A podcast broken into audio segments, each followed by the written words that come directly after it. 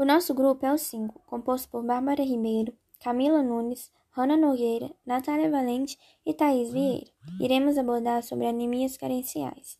A insuficiência de hemoglobina na circulação é conhecida como anemia, causando uma inadequada oxigenação tecidual, já que haverá deficiência na captação, no transporte, na distribuição e ou na liberação de oxigênio. Dessa forma, observam-se sinais e sintomas como palidez, apatia, redução do apetite, disfagia, fraqueza, respiração curta, dores de cabeça, tontura e irritabilidade. A anemia atinge cerca de 56,4 milhões de gestantes e a prevalência varia de 20% a 25% em países desenvolvidos e de 40% a 60% no país em desenvolvimento. E em mais de 50% dos casos é por deficiência de ferro. Já no Brasil, os estudos de anemia em gestantes são regionais, e esses valores variam entre 3,6% e 57,3%, aumentando durante a gestação. Estudos de Marinho e de Chaves consideram anemia na gestação quando a concentração de hemoglobina está abaixo de 11 gramas por decilitro ao término do primeiro trimestre e abaixo de 10 gramas por decilitro no segundo e terceiro trimestres.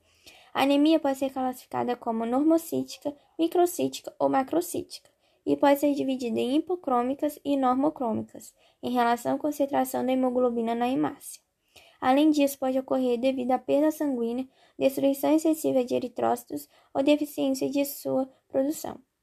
A anemia reduz a resistência da grávida a infecções, aumenta as taxas de hemorragias ante e pós-parto e de parto pré-termo e eleva o risco de mortalidade materna. A anemia nutricional, queda normal das taxas de hemoglobina no sangue, é resultante da deficiência de ferro, vitamina B12 e ácido fólico, onde ocorre a deficiência de sua produção. Outras causas de anemia incluem as doenças parasitárias como a malária e as verminoses, além das hemoglobinopatias hereditárias, como a talassemia, onde ocorre a destruição excessiva de células vermelhas.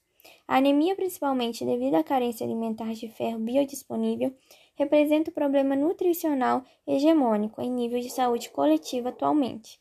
Nesse sentido, é ideal conhecer o status de ferro da mulher no período pré-concepcional para verificar se ela iniciou ou não a gestação com bons estoques de ferro.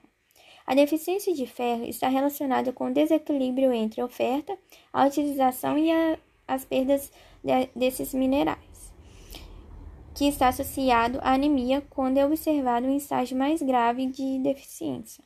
Sendo assim, tem-se diminuição da quantidade de hemoglobina e reduzido tamanho e número de eritrócitos.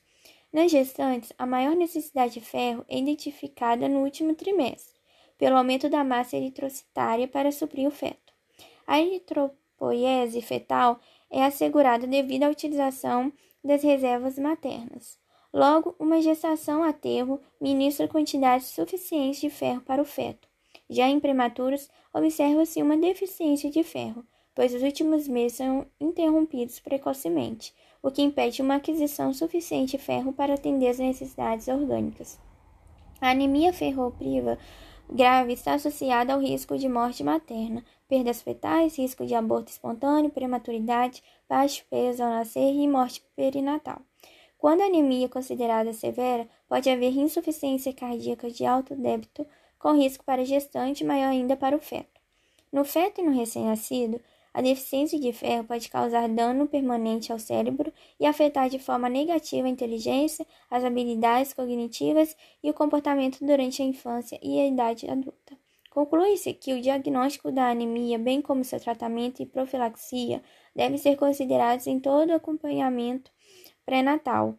A Organização Mundial de Saúde, em 2001, recomenda que todas as gestantes sejam suplementadas no último trimestre, como medida profilática com atenção aos valores encontrados na quantidade máxima tolerada. Já na alimentação, é preciso considerar a biodisponibilidade de ferro M e não M, que pode sofrer influência de outros nutrientes, de forma positiva ou negativa na sua absorção. Mesmo sendo um problema de saúde pública, os estudos confiáveis que relatam anemia na gestação são escassos e não padronizados, dificultando a obtenção de resultados em diferentes faixas etárias e em grupos populacionais.